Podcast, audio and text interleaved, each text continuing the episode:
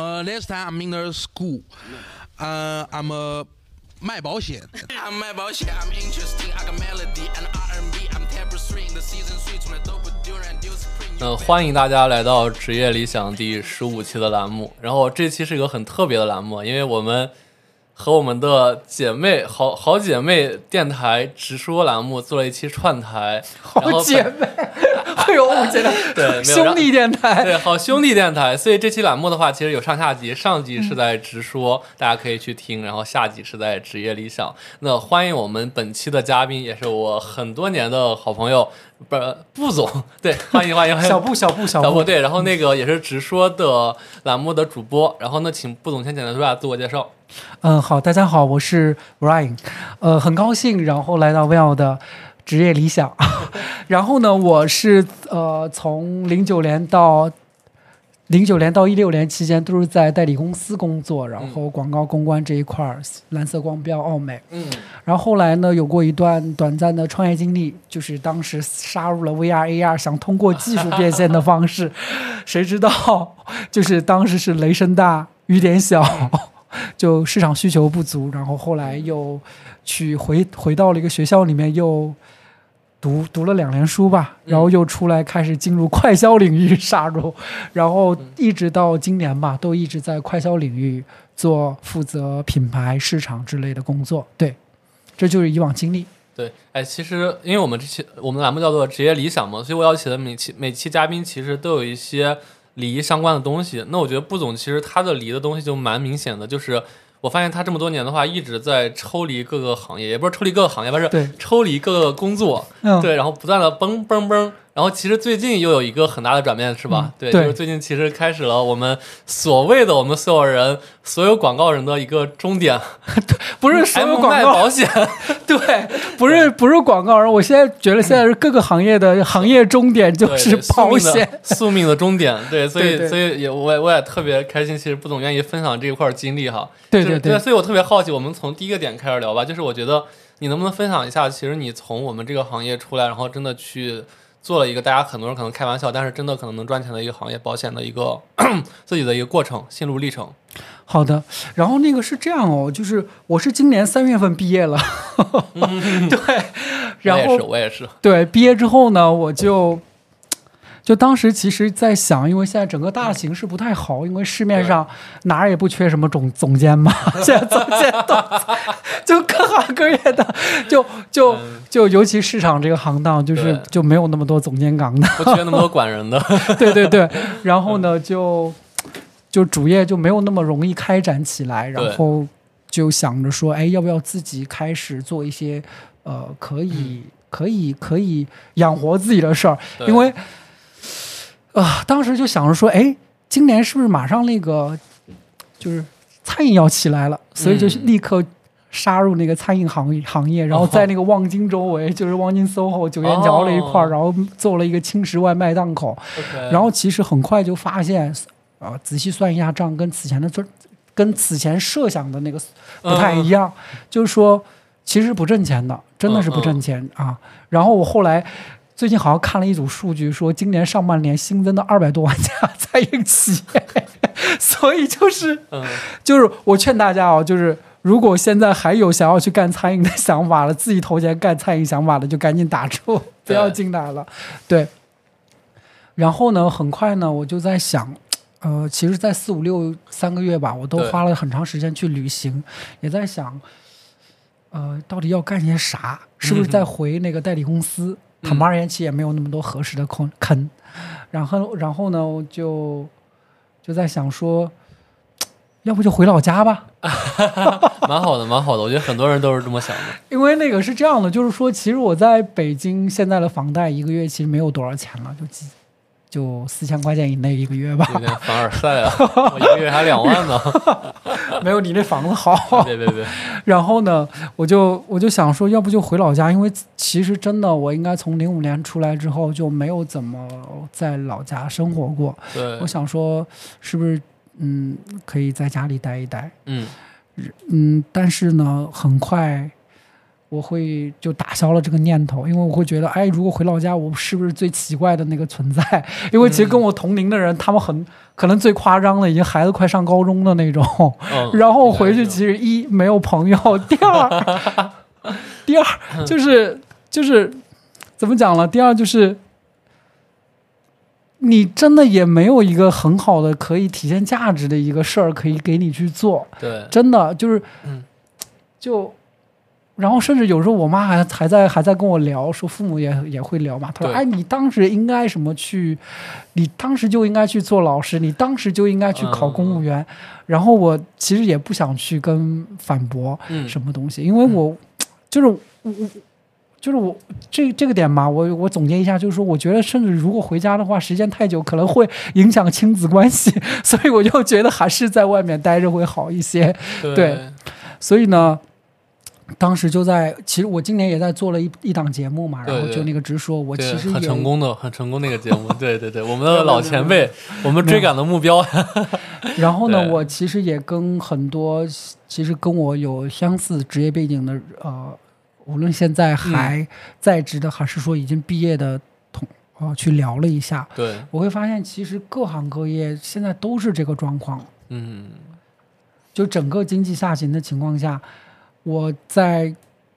不是说你个人的困境就是就是你一个人是这样，而是大部分人都是这种状态。对，但是呢，我觉得我又属于那种闲不下来的人，嗯，我就觉得还是要找一个出口。思前想后，我觉得 maybe 嗯，保险是一个出口，嗯。所以，呢，我在在应该是在五月份的一天吧，嗯。然后呢，就当时遇到了我此前的在奥美的时候的一个客户，对，他也是刚刚来友邦，因为以前在在我印象当中，他其实是一个在互联网公司或者说在以前的 P to B 公司，对，呃就头部的公司哦，已经做到市场一号位，哦。还比较好的位置的一个人，他而且又是北京人，对。都能舍得下面子来做这个事情，嗯，我觉得那肯定还是有一定道理的吧。对，再加上我三月份其实采访过一个呃人大的学长，他也、嗯他也在做这行，对，然后我就在想，我应该认真的考虑这个事情，哪怕就是说我现在只是来参加培训，把自己的时间填满，嗯我都应该去尝试一下。对，这就是我嗯为什么开始这个事情。对，怎么开始这个事情的？对，对就坦白言，就是，嗯，就是觉得，一要填满自己，嗯第二个就是觉得，哎，可能对于普通人而言，那个没有那么多机会了，可能 maybe 就是自媒体和保险。那嗯自媒体的话，你短期之内其实很难去创造一个收益，对，但是你在北京可能一个月的固定支出。可能 maybe 都是一万，我就比如说不要 房贷就两万的这种，可能一个月固定支出都得三四万的。我现在每个月就是我把我的钱还了房贷，然后跟我老婆申请零花钱，就这样一个状态。对对对，对 所以就就固定支出在那儿，你要就是其实手上的现金流其实会很快没的。我就我觉得，与其干耗着，还不如就啊尝试一下，嗯然后一边做自媒体，然后一边做这个。嗯当然，如果有合适的主业机会，我也不排斥哦。对对对 对，但这就是当时的一个想法吧。嗯，对，。哎，所以其实你也进入这个行业两个月了，对吧？嗯，对，你发现这个行业真的像很多人说的，可能它没什么技术含量嘛？因为，呃，怎么说，就就大家可能外人理解觉得卖保险就是拿着保险账单，然后去找自己的好朋友或者找自己的一些熟人去告诉他，然后让他去买。对，但是我我我身边其实好好多前辈都去干了这行，我发现他们其实蛮难的。尤其 我有一个朋友，他干了两年三年了，他现在好像一直是销冠，呃，我也不知道校冠是不是这么叫的。然后 在在他他在考各种的考试，他就有很多的考试培训一直在做，嗯所以这个行业真实的，能我们讲一下它里面是什么样子的吗？呃嗯、其实我在这个行业也算是新人了，然后这两个月，呃，做的还貌似还不错，赚钱了，对吧？呃，跟上班没法比，但是其实还行。对然后，呃，我我我我这么讲嘛，就是说保险这个行业呢，它其实经历了这么几个阶段嘛。对，第一个阶段呢，就是可能大家可能九十年代那个时候，就是因为呃，大家可能也知道，九二年的时候，中国国家为了发挥所谓保险稳定器的作用，然后引进了就是某某保险，我就不说名字了。对，然后那个那个对，然后它帮助中国去这个进行一个保险业的一个发展。那个其实最早的时候就是。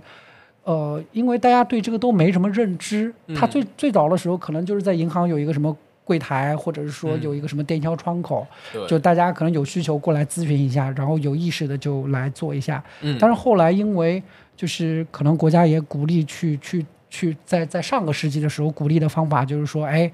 让啊、呃就是发了很多牌照。嗯，既然发牌照了，公司要运营，那就要盈利，就要盈利，那就要做 revenue 流水。对 那这个时候，很多情况下，他们就是通过拉人头的方式。对，那个时候，呃，拉人头的阶段嘛，可能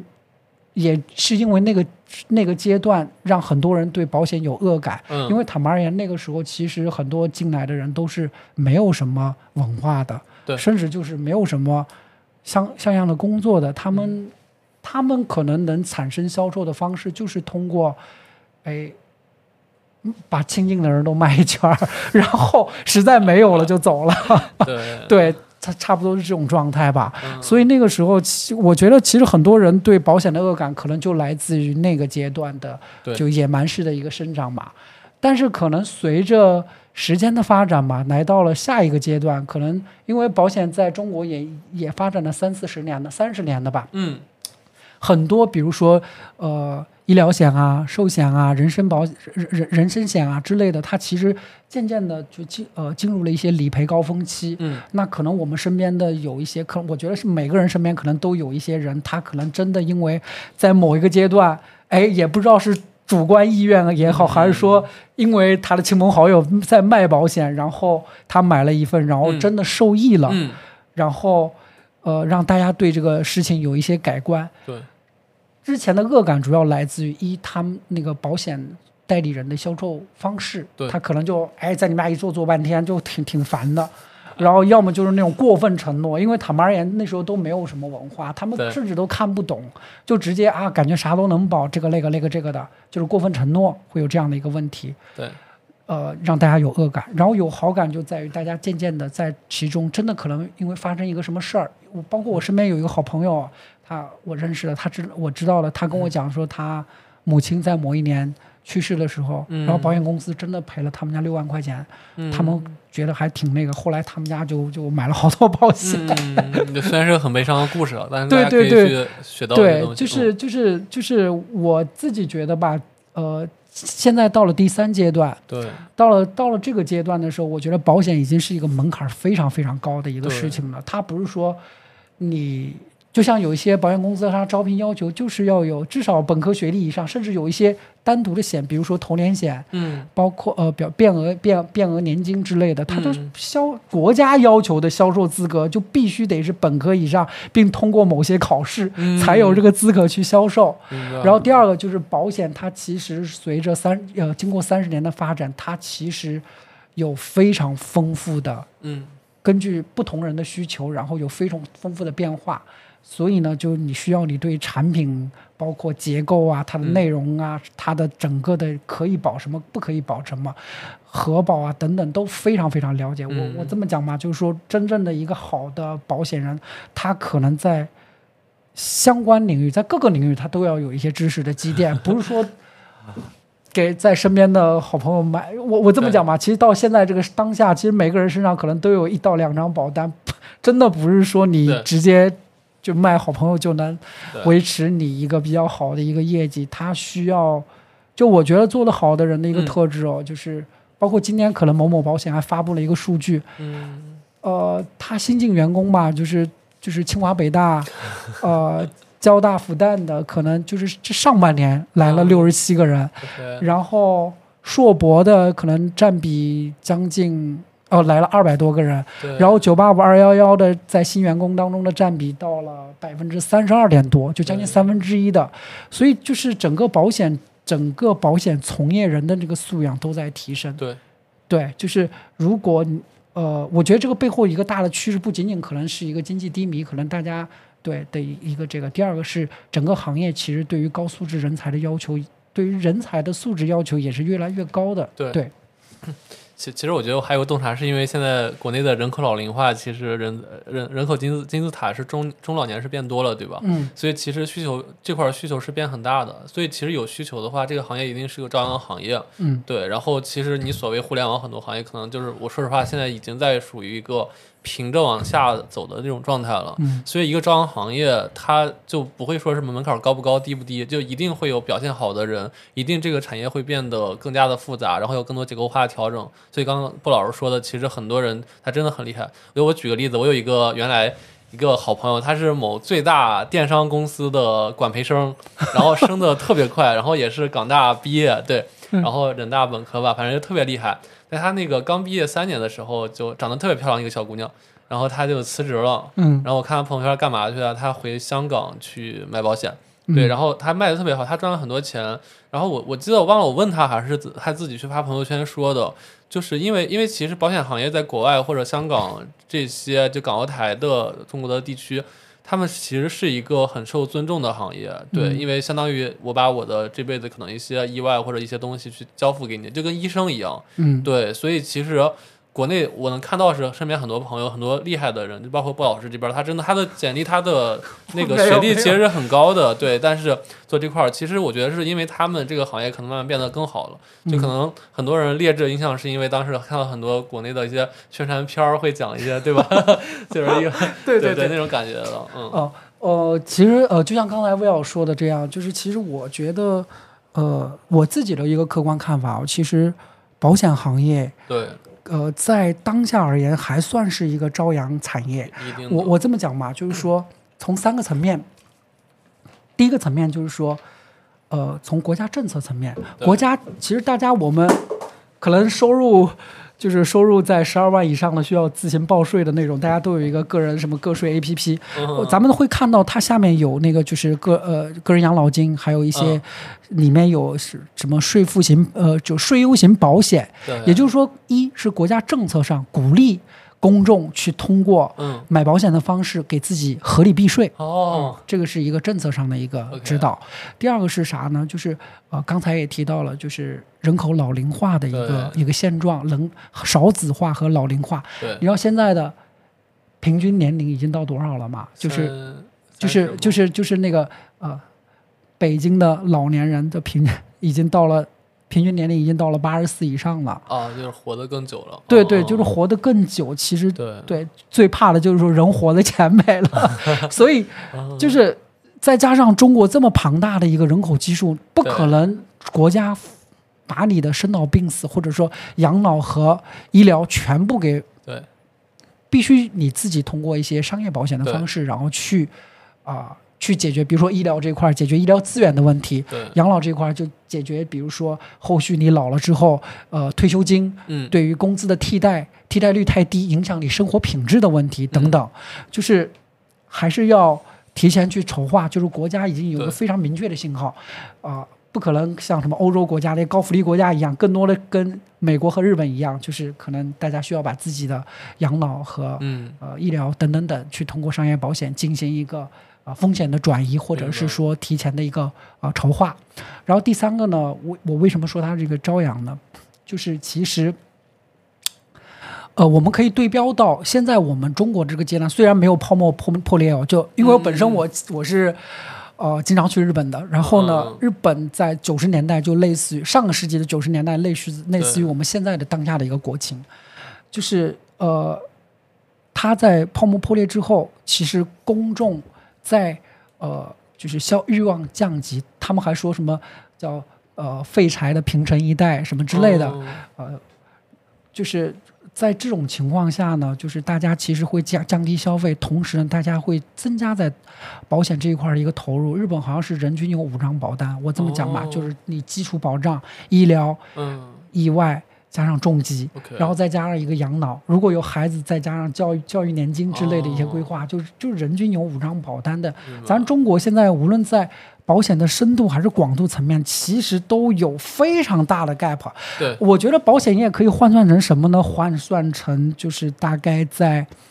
一四年时候的一个咖啡业在中国的一个状态。但是我觉得中国可能 maybe 它的这个叫机会窗口期，可能也就这两年，对对，因为呃，因为整个咖啡那个行业我是经历过了，因为我当时正好也在奥美服务那个雀巢嘛，哦，我是明显能感觉到，就是在中国，只要一个行业，只要一个机会窗口，大家意识到它是窗口的时候，迅速涌入进来，可能三年之后，整个行业格局就会改变的。是的就比如现在可能那个速溶咖啡，嗯，就我估计应该很少有人会买了，嗯。哪哪怕是就是这种就是还可以速溶的速溶的即食型的这种产品，它的形态也变成，比如说胶，比如说那个胶囊啊，或者是什么之类的，或咖啡液这样的一个形态。那更多的其实被比如说那个就是呃就是呃呃咖啡就是咖啡店这样的一个形式，然后它提供那个高品质的然后低价的一个咖啡所替代了。嗯比如说瑞幸，它可能啊几年就有上万家的门店。那我觉得保险其实就是处于那个阶段，目前处于那个阶段。我我自己进来的，我也能感觉到，就尤其是今年进来的人超级多。嗯我自己当时我其实没有参加过任何什么事业说明会哦，就我来之前，我就是顺理成章的，因为我觉得。我当时把这个行业就换算成，我也会看一下自己的优劣势嘛。嗯就我就觉得我相当于给给客户做提案，我也需要去做 presentation，对吧？我要给给给我的客，我就把每一个个体或者是每个家庭作为我的客户，我也要给他们去做一个提案。嗯。那我这现在的提案就相当于是我基于对他们的呃整个的家庭状况和他们的财务状况的了解，帮他们做整个的包括基础规、嗯。基础保障的规划和整个养老啊，包括孩孩子教育的规划的嗯。整个的一个计划书，然后帮他们提炼要点，嗯。因为其实合同非常复杂，嗯，对，嗯。然后帮他们提炼，比如说。每一个产品，我给他们提四个核心卖点他只要记住那四个就 OK 了。对只要 get 到它，基本上就就就这样了。然后第另外呢，就是我我是觉得，就是说本身保险这个事儿吧，它也是一个，我现在甚至觉得它其实比大多数工作有价值。原因在于，就是说，如果真的用到的时候，它是真的挺解决问题的。对，可能是为善的事儿，对对，嗯是为善的事儿。嗯当然，可能在这个过程当中，我我不能总说它好的一面，它肯定也有，嗯，就是不好的一面。我就 简单一句话概括吧，就是不管你以前是什么样的背景，有多么光鲜的履历，当你真正的去卖一样商品的时候，嗯。你所经历、感受到的那种，啊、人际之间的微妙的，或者人情当中的微妙的一些变化，我觉得，呃，可能对某些人的心态还是会有一些影响的。的但是我就觉得就还好，因为我始终觉得就是说，肯定会有抗保分子。我此前就有这种认知，因为包括我。虽虽然我不抗保，我第一份保险其实在一零年我就给自己买了当时想法非常简单，我觉得因为加班很多，我不能说我他妈还没挣着钱呢，然后我就把父母给坑了。嗯我就给自己买什么重疾啊、医疗啊、两全险都买了，那时候还很便宜，因为年龄很小嘛。我们这行业真的好恐怖，我那对对对，现在各行各业真的，我觉得就上班就赶紧给自己配齐就好，哦因为真的就是这种突发状况太多了。现在，然后呢，我呃，我我肯定是有那种不是所有人都有这样好的一个意识的，因为呃，肯定会有什么抗保分子。对那我对他们的原因的归结就在于，呃，那为那要么就是短视，要么可能就是啊认知不够。嗯嗯，那我觉得其实，呃，如我既然从事这个行业，那我其实就要有一定的呃耐心嘛。那我对现在的耐心不是说我迅速要让人家成为我的客户，那就是让人家看到嗯我在这个行业当中的一个变化，以及在这个行业当中，哎，这个保险真的在去解决大家的一些啊啊啊，就是一些啊生老病死的一些问嗯题，我觉得其实会有一些变化的。对、嗯我愿意去花时间去去陪着客户一起成长嘛。对，对，我有一个特别有趣的洞察，就刚才我在录那个布老师的播客，他会显得特别紧张，他的语言表达我会觉得特别的谨慎，但当他来录我的播客的时候，瞬间变成了一个话痨的样子，而且他的语言表达能力和他的这个逻辑组织，其实因为我们没有串过词儿，我问题是我现在是直接问的，对，所以他他忽然变得好清晰，所以所以对，所以可能你在讲故事的时候，我觉得真的还蛮好的，对对对对，毕竟我本，毕竟我来北京的对叫什么？叫最开始的原因，或者说嗯，最开始的契机，也是因为考电影学院的剧作方向。对，哎，刚才我其实听完他讲保险这个行业，我觉得它是一个蛮复杂，一个又有社会学又有经济学的东西。对，这个东西就是刚才布老师也说了，其实你自己要搞不明白的话，你就没有资格去卖给别人。但是你要搞明白这件事儿，我刚刚听完我都没搞明白，所以我觉得是一个蛮难的事儿的。所以我觉得其实这个行业真的是刚刚开始，每个人可能要认真慎重的去想一下。另外，就我简单说一下，就布老师这边，大家可能听着他很随和，但他其实在我们这行业算是一个特别 senior 的人，而且他过去的经历绝对是算成功的。就别听他说自己觉得自己不太行，对，就是不管是在蓝标、在欧美、在乙方的时候的一些客户评价和他对接的客户，以及说他创业啊和一些相关的东西，其实是。我我这么说吧，就是我们这个行业的人，百分之九十的人是到不了他这样的高度的。就实话，绝对是这样的。就很多我看过很多的小朋友，可能就半途而废了。嗯，对，所以蛮蛮不容易的。对，所以所以我们回到我们职业理想的最核心的问题啊，就是我这哇，我们聊二十五分钟的保险了。对，但但是就蛮蛮蛮有收获的，因为我觉得这东西其实是一个很好的普及知识的一个过程。对，因为我们这期很多人去就是重新认知了保险这个行业的话，我觉得真的受益匪浅了。对。嗯，那我我问你个问题啊，其实你职业经历了很大的改变，包括你现在其实，在做你以前从没做过的事儿。嗯，对。那我们职业理想有最核心的问题，就是说，你现在还有你的职业理想吗？我有啊，呃，我这么讲吧，就是说我其实心底里面有一团火一直没有灭掉，就是可能你很难想象哦？我大学的时候会花时间去做参加选秀。你想象不出来我会干这种事儿，然后我真的是在我在大三、大四很长一段时间，我都在花时间去报去准备电影学院的研究生考试，就是零八年的时候，当时还还来北京，提前在北京待着，一直一直在准备他们的，因为电影学院它你从报名开始，他就得到现场确认，嗯，跟其他学校不一样。然后我我呃。这么讲吧，我觉得那个可能不叫，那个算是职业理想吗？那个是想干的事儿。可能我现在归结为，如果回到职业本身吧，我觉得你的一个呃，刚才跟你聊的时候，一个观点挺对的。对，就是我觉得要充分挖掘自己的一个潜力，然后发发现自己身身上的一些就是呃，就是怎么讲呢？就是说我可以去。打破以前的一个舒适区吧，做勇敢的做一些新的一些尝试吧。嗯，所以说如果有机会，我还是期待能够一啊选秀，不是选秀，一就是在此前，因为作为市场人嘛，然后我觉得还是想要在一个头部品牌，甚至是自己做出一个在某个赛道上的头部品牌。二，可能到某一个年龄的时候，我能嗯，比如说真的可能在最开始的那个那个初心上面有一些建树，比如说。拿到奥斯卡之类的哦，是不是大家会觉得我是一个妄人？其实我还是比较谨慎的。对，但但但蛮好的，蛮好的，因为很多人已经说不出这种话了。我觉得能说出这种话的人，是一个内心还是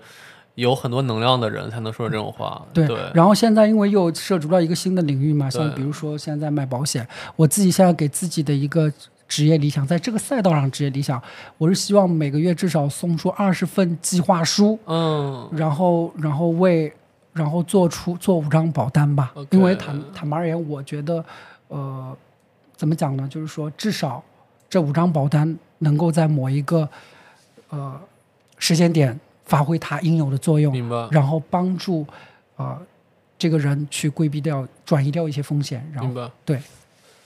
呃，因为其实你刚刚说你的三层梦想嘛，就是最高的层次的，其实是拿奥斯卡或者成为一个选秀或者演员。嗯，呃，我我说实话，我觉得其实这才是你的职业理想，因为我觉得我所谓的职业理想，应该是你抛弃所有的现实的可能性之后，你最想做的事儿。嗯，对对，就是这这个，我觉得是最直接。然后你说市场的东西，我觉得可能是更像是怎么说，活活着的手段是吧？呃，对，但因为我不知道你真的热爱这个行业吗？我觉得其实这个行业挺能发挥我的一个优势的，因为，嗯嗯，坦白而言，我觉得我属于就就是，我觉得做品牌本身就是讲故事，对，而在这一块我其实是有优势的。然后我其实我觉得我的最大的一个优势，其实我因为有我自己是有啊贯穿不同阶层和不同 Tiner 城市的一个生活经历的，对，我对于这些各个 Tiner 的。一个人群的洞察，他们真实的诉求，我其实内心是有比较准确的一个把握的。我觉得这个其实是在做 branding 的时候或者做 marketing 的时候的最最根源的一个东西。嗯所以我觉得我还是想把这个优势发挥好，嗯然后真的把呃好把一个品牌经营好，把它背后的故事讲出来，然后同时让它服务好更千家万户吧。嗯，对，所以其实我感觉你很快还是会回归到我们这个行业中来的。我 我不知道，就看吧，就看有没有合适的机会吧。因为啊，因为我觉得现在整个就是，嗯，当然可能有一点吐槽，就是因为我呃也做了好多期节目嘛，就是觉得现在整个大的环境不太好，嗯。能感觉出来，就是说大家可能在整个社会发展到了这个阶段嘛，它即使整个比如说产业升级，嗯。并没有看到明显的一些产业升级，嗯。那其实大家就就可能都在卷那个所谓的效率那个层面。嗯，当效率有一个瓶颈的时候，大家就不断不断的去，卷人了。就是就是因为卷效率，它可能要么就是减人，把人裁掉，嗯，要么就是提升人本身，把人变得跟机器一样。是的。你，越来越机器。是的，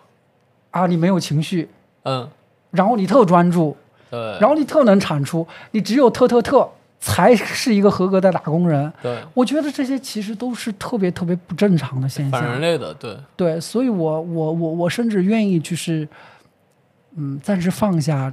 暂时放下这一块儿的一些事情嘛，因为嗯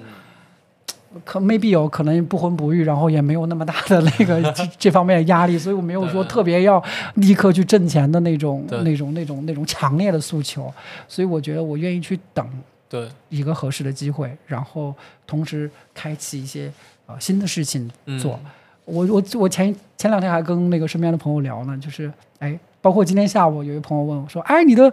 演员梦想怎么样了？然后因为是这样的，嗯。因为这个朋友呢，他以前是某汽车厂商的市场总监，他、啊他也是嗯三月份就毕业了。因为我前我我去年忽然跟他说，我说啊，你们以后拍那个平面，然后就直接找我来拍吧，然后我、嗯我愿意为此然后去减肥，哦 然后去锻炼什么之类的。然后呢，他就他就跟我相当于调侃似的问了一下吧，然后后来我觉得他其实已已经是无限接近于我说的这种人了，他都能被毕业，所以我就觉得。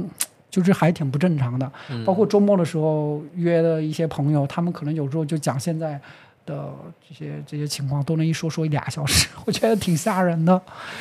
对，因为我觉得可能我之前在领英的时候，我好像看到过一个报告，说是未来世界上应该是有百分之四十的人是 freelancer，就是大家应该不会在某一个公司了。就确实因为人效现在不断的提高，已经提高到一个这样的状态了。对，对，然后你每年又有一千多万的新的大学大学生要真正的毕业，对吧？对，就是现在整个工工作的岗位确实没有那么多能给他们了。嗯，对，而且而且我回来啊，就刚才你也聊到了说，其实你之前一直是市场总监嘛，甚至更高的位置，包括你那个朋友，其实头部电车车厂的市场总监，嗯就是对过去来说的话，其实到这个位置之后，其实会相对比较稳定。嗯，但是我们最近看到的一个状态，就是说，就你所谓的市场总监没那么多岗了，因为没那么多需要去管人的。就是呃，能合的合两个合一个，两个团队合一个，要么就直接业务就没了。对，然后也没有什么所谓组长了，因为你中间再加个组长，那市场总监连人都不用管了，管管管管人的人。对对对，对，所以所以你觉得这个这个现象会不会说未来就扁平到就是呃一个公司可能市场就是一个总的人，然后他去管所有的人，然后中间什么所谓市场总监啊、组长其实都会慢慢消失。呃，我觉得是这样的，就是后续吧，整个的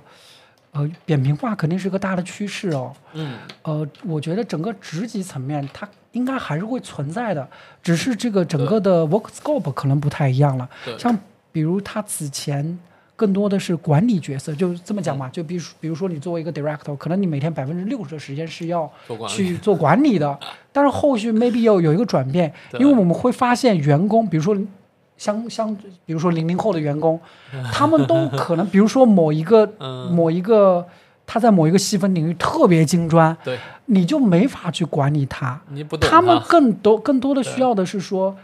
呃，去引领，就技术上的一个一个引领，你才能服服，才能才能更好的去让他服众嘛。对，所以说，我觉得后续它 maybe 就是说，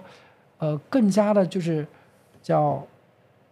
赛就细分，越来越细分，明白。然后同时有一个类似于叫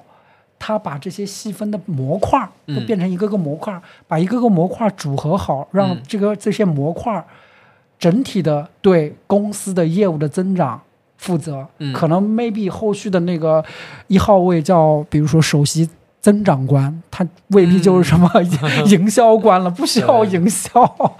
对，嗯，就是做增长吧。对确，实，可能很多广告的行业的前辈都会觉得，所谓营销、所谓市场品牌，好像真的在逐渐淡出了。对可，能在某一个下一个经济上行的年代会逐渐回来，因为可能讲一些情感的故事，确实不如涨几个用户看着更直接哈。对，因为那个就是我觉得各个行业它在不同的阶段，可能驱动增长的它的那个整个的核心要素是不一样的。嗯有些可能行业或者赛道上，比如说在现阶段，它可能是通过比如说审美的一个提升，然后驱动增长；它有些是通过比如说产品的一个迭代驱动的增长，嗯，有一些可能是因为整个的一个啊。就一些其他因素吧，嗯我觉得嗯。它可能要素不一样，那可能那个首席增长官就是要随时把握在不断呃变化的这个稳态变化的一个市场环境当中，抓住当下核心的一个增长要素，然后去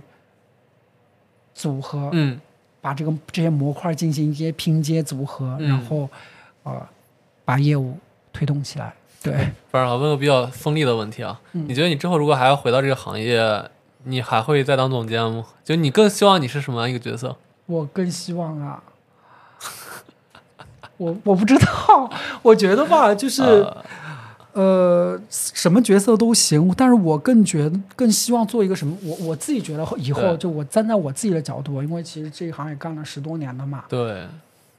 我不想直接对结果负责。说实话，我觉得其实挺得罪人，也心非常累的一个事儿，嗯而且我觉得之后这样的角色都干不久，嗯哼，会很难。就像我们刚才讲到，可能你也感受到零零后员工，嗯，对吧？对，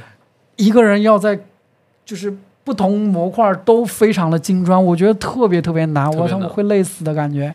然后我觉得如果可能，比如说作为一个顾问的角色，那可能嗯哎，在某一个细分领域以专家的角色帮助人家去进行一个增长，嗯，我觉得这样可能是比较，讨喜的吧。对，比较好一些的，因为我觉得可能比嗯比起可能短时间内挣一个多少钱，或者在一个什么样的位置，可能整个就是职业生命的一个周期足够长长，可能更重要。对对，所以我觉得其实我们俩做播客也是出于此吧。我觉得其实这东西也是一个很长期有用的事儿。对对它其实可能呃几十年内可能不一定能够能为我们俩带来收入，但我觉得其实这东西是在积攒我们的一些行业势能的东西。，对对对，因为我我自己就就其实我那个呃，关于播客，就就有朋友问啊，你这事儿挣钱吗？啊甚至跟我说啊，你不要在不挣钱的事上那个花时间啊，你那个精力要花在刀刃上，就各种说辞都有。但我自己觉得，就我做这块事儿的一个最大的一个收获，就是一，就是我能有机会，因为我不可能在每某一个行业或者每个模块上都有沉淀，对，我可以站在这些有沉淀、有经验的人的肩膀上看一下，哎，啊嗯，，他们真的需要什么？各个阶段的困难和困对都在哪里？对。对第二个是，哎，这个节目如果真的在茫茫宇宙当中，然后链接到那个需要他的人，对，然后真的让他哎豁然开朗，或者是说哎真的让他觉得受用，嗯，我觉得我就觉得这个节目的价值对对就已经起到了。对，哎，蛮好。其实我也觉得，因为我是当时看从你的全世界路过，就是因为我朋友她老公刚好客串一角色，嗯我那天忽然想起来，然后我进去找，然后我我就看到那个就反正沉默去帮助那小女孩嘛，然后那个电台的故事，我觉得啊，好像做电台还蛮有意思的。然后我就想起了小小宇宙这样一个平台，我就做起来了。对，然后就日更，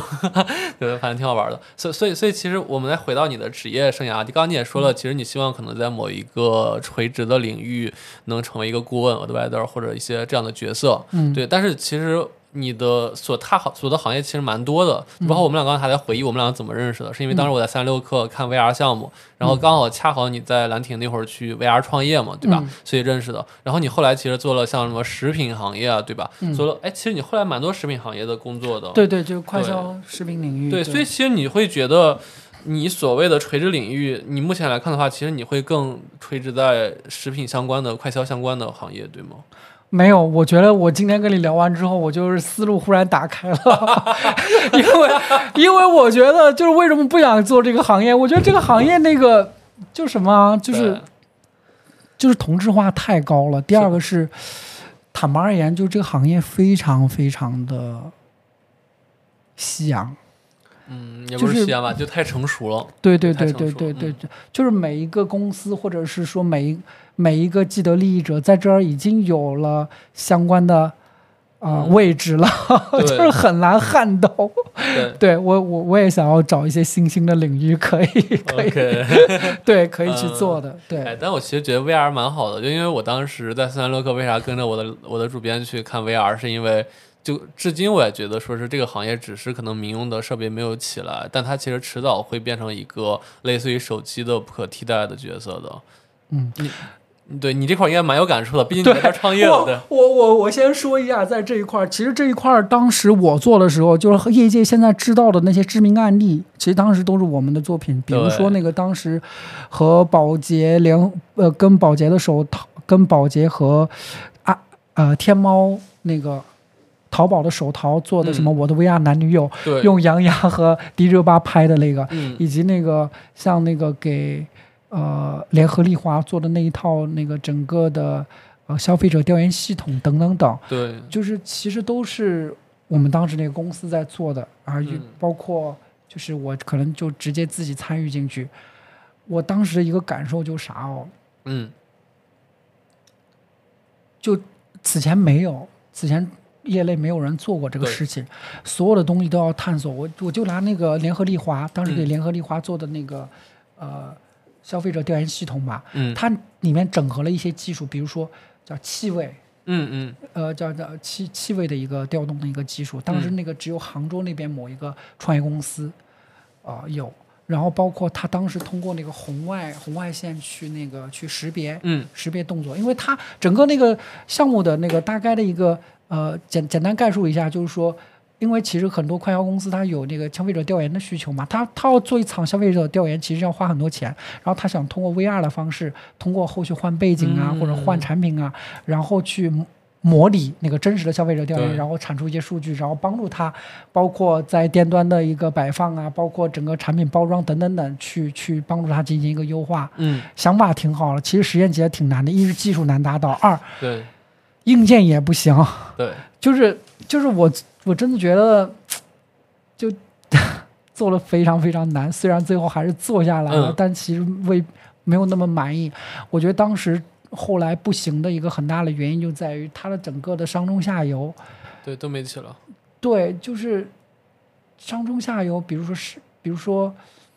呃，它的需求和供给这一块儿对存在巨大的 gap。对，比如说需求端，它需要的是便宜、嗯，好用，对什么之类的。但是供给端是做不出这个东西来的。嗯比如说当时我记得那个时候一六年的时候，什么 Cardboard 是一个紫壳眼镜，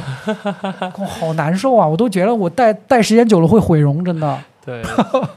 就是你要是买个什么呃 HTC Vivo 或者是哎对，Vivo，Oculus 之类的，那个都太重了，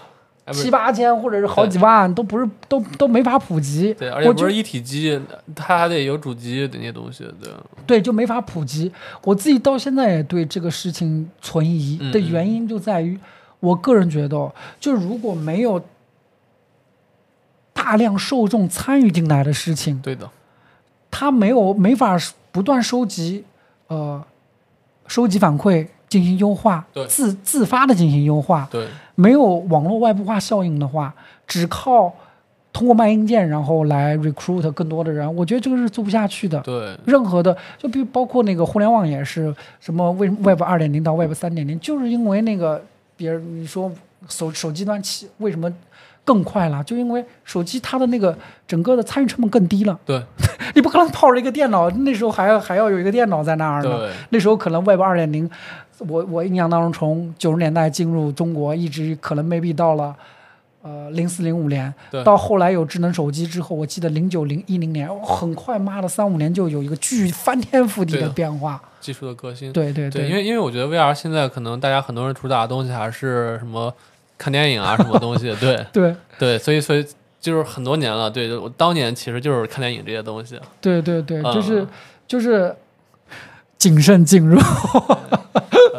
哎，呃，那傅老师啊，就虽然时间比较晚，就还是想问一下，因为我现在其实也到了一个传统的消费品行业嘛，就我嗯其实对这个行业特别陌生，我当时特别想做一些实业的东西。我看你的职业履历里真的蛮丰富的，很多这样快消东西，包括其实我看你做了很多像暴走、斑马。对，就很多的嗨羊，就很多东西，我看这都是一些很很好玩的新消费的东西，嗯就是你听这名儿就觉得好好玩。虽然我不喝酒，嗯对，所以所以我看你后来其实做很多东西，而且我看你有很多大的销量一些东西，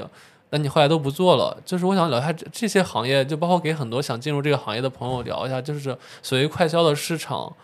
大家的天花板或者说大家做的事儿真的是很有意义嘛？然后在做哪些事儿？对，呃，我觉得是这样的，就是这个其实个蛮大的话题的。就刚才我先定个大的基调，对对对，就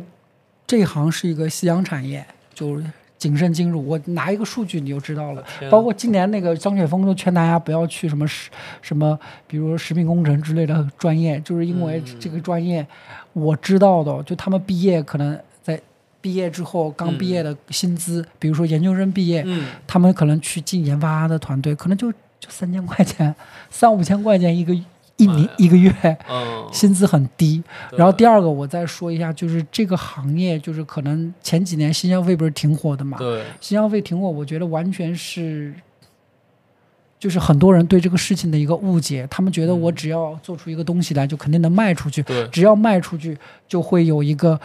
大的体量，就会有规模化效应。其实不是这样的对，啊，因为我这么讲嘛，就是说，就从品牌层面来去解释，咱们就拿那个你要喝饮料，嗯我们现在测试一下哦。嗯，当你喝饮料的时候，你通常会选择一，你会选择什么？喝饮料。喝饮料，元气森林呃，二，第二个牌子，你还会选择什么？没了。因为因为我是一个 比较忠诚的消费者。不是，我是一个健身爱好者，就是所以我不太会喝带糖的和一些带防腐剂的东西。OK，, 对，所以我会喝水、喝玉米须会比较多。了解。那就当然，Will 是一个对，是一个 非常的 smart 的一个消费者，嗯嗯，就是哪怕就是那个偏好非常多的，他愿意尝试新东西的。我可能刚才这个测试当中，我从来没有没有就是遇到一个消费者，他可以连续的说出五个品牌的名字，对，也就是说。市场就那么大，每个人只能记住那么三到五个品牌。对你卷做那么多东西出来，其实最后挣钱的就是代加工厂和渠道。其实你所有的钱都浪费了。所以其实看到很多营销推的比较大，比如什么野马啊，比如很多，其实到最终的消费，并没有大家觉得那么对，我觉得就就嗯我们俩做一个测试哦，就很简单。嗯你通常买东西的时候，你会选择熟悉的、知名的品牌，还是嗯。选择陌生的、非知名的品牌？熟悉知名，对呀、一定的。这，这这就是 A B A B 测试，就就很简单的，就是对，对二选一的那个测试，就是就很难很难，真的就是要、嗯。要出来就非常难。可能说一个数呃，此前这个具具体数据我可能 maybe 就现在不是那么精准的，可能呃在做的时候，我在一在前两年的时候吧，阿里每年他们可能呃都有数万个新品牌上线，嗯。但最最终被大家就每年都有数万个新品牌、几十万个新品嗯，上线，但最后能被大家记住的，或者还留存在留存下来的，可能这么多年过去了，嗯，可能这几年饮在饮料这个领域，也就可能就一个元气森林，嗯，你还能说一个其他的啥嗯吗？因为我确实不喝其他的，我说实话。对，而整个这个快消领域，我这么讲嘛，它如果不能有一个大的量起来的话，就成本会非常高。对，然后它就它非常非常吃规模化效应这个事情，嗯它不太可能说那个呃，既便宜又能满足小众的个人的需求。我觉得所谓小众个人的需求，它是一个伪命题，你可以自己在家做就好了，嗯，它不一定要买你的所谓的快消品。对，对，所以我又我我我觉得就是嗯就就也不要进入这个领域去随便做尝试。一，传统的厂商已在什么位置就已经很牢固了，想要去挑战很难对，啊。你最后不是会，你最最后很可能死在，要不就是生产环节，对，要不就死在渠道环节。嗯 对，呃就就最后其实就是忙了，就是搭了很多精力，最后其实就是烧了资本的钱，然后赚个吆喝，过几年就没了。我举一个非常现实的例子，可能一九年的时候，呃，天猫在健康轻食这个赛道上，嗯呃，第一的叫叫超级宁的这样的一个粉盒子，我不知道，可能减肥的人会有概念哦。当时可能它一个盒子几百块钱，当时预售第一，一九年，现在你再去查一下，可能都没了。它前两年也做经历过，比如说产品形态、产品矩阵的一个改变，整个品牌的一个 rebranding 等等等对，但是现在也就没了。好吧，真的是蛮可怕的。对对对，就好多那个什么，啊、什么富二代啊、国二代啊、国三代啊，或者是那个、呃一些不知深浅的 投资方，嗯 然后进入到这个赛道，然后烧了个几交了五千万学费吧，五千万起步的学费，然后就关停业务吧。嗯，差不多就这样。行，那个呃，那个布老师还有最后一个问题啊，就是解释我们节目每次会问的每个嘉宾的问题。如果回到二十岁，你还会选择当时的决决定作为做如今的你吗？就我觉得这个事儿其实对你还是蛮矛盾的，因为你是学日语的，我看。对对，我觉得会吧，因为怎么讲呢，就是我我始终觉得，就我始终是抱着一个比较感恩的心态生活吧。嗯然后我觉得每当下的每一个选择，肯定都是相对而言最适合我的那个选择，因为我觉得就很好判断，就是当你做一个相对适合自己的事的时候，你会感受到一些就是正面的反馈，无论是别人的评价也好，还是说你的收入也好，它对，这是两个最直接的。当然，嗯我觉得大家不要过分关注别人的评价哦，就更多的就是看你自己的一个收入是不是能挣着钱，这是最小，就是最简单的一个检验方法。对。嗯。行，呃，最后一个问题啊，就是那个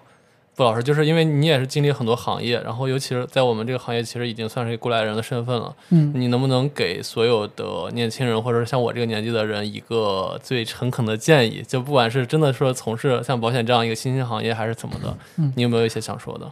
我觉得就一句话吧，嗯 呃，保持一个健康的身体，保持一个稳定的心态 就可以了。其他的，我觉得就叫随遇而安，平静喜乐，明白，开心就好踏实肯踏实肯干，我觉得日子都会好的。对，真的很很很真诚。我觉得就很多人到到了这个年纪，或者到了这个阶阶段，你可能才能明白刚才布老师说的这些话，真的我觉得是很受用的。嗯好，那今儿我们的节目 就到这里了，特别感谢布老师。嗯，嗯，对，然后也欢迎大家去直说听我那期可能采访我的节目，也会很有趣。对，好的好的，那个特别感谢职业理想的嗯。呃听众朋友们，然后大家如果有呃保险相关的话题，也可以 来问咨询 对。对对对。啊对，我很乐于分享，然后大家嗯自己、呃自己把握，根据自己的情况，然后去去做一个选择。对，好嘞，行，那谢谢布老师，嗯，好，嗯，拜拜。拜拜。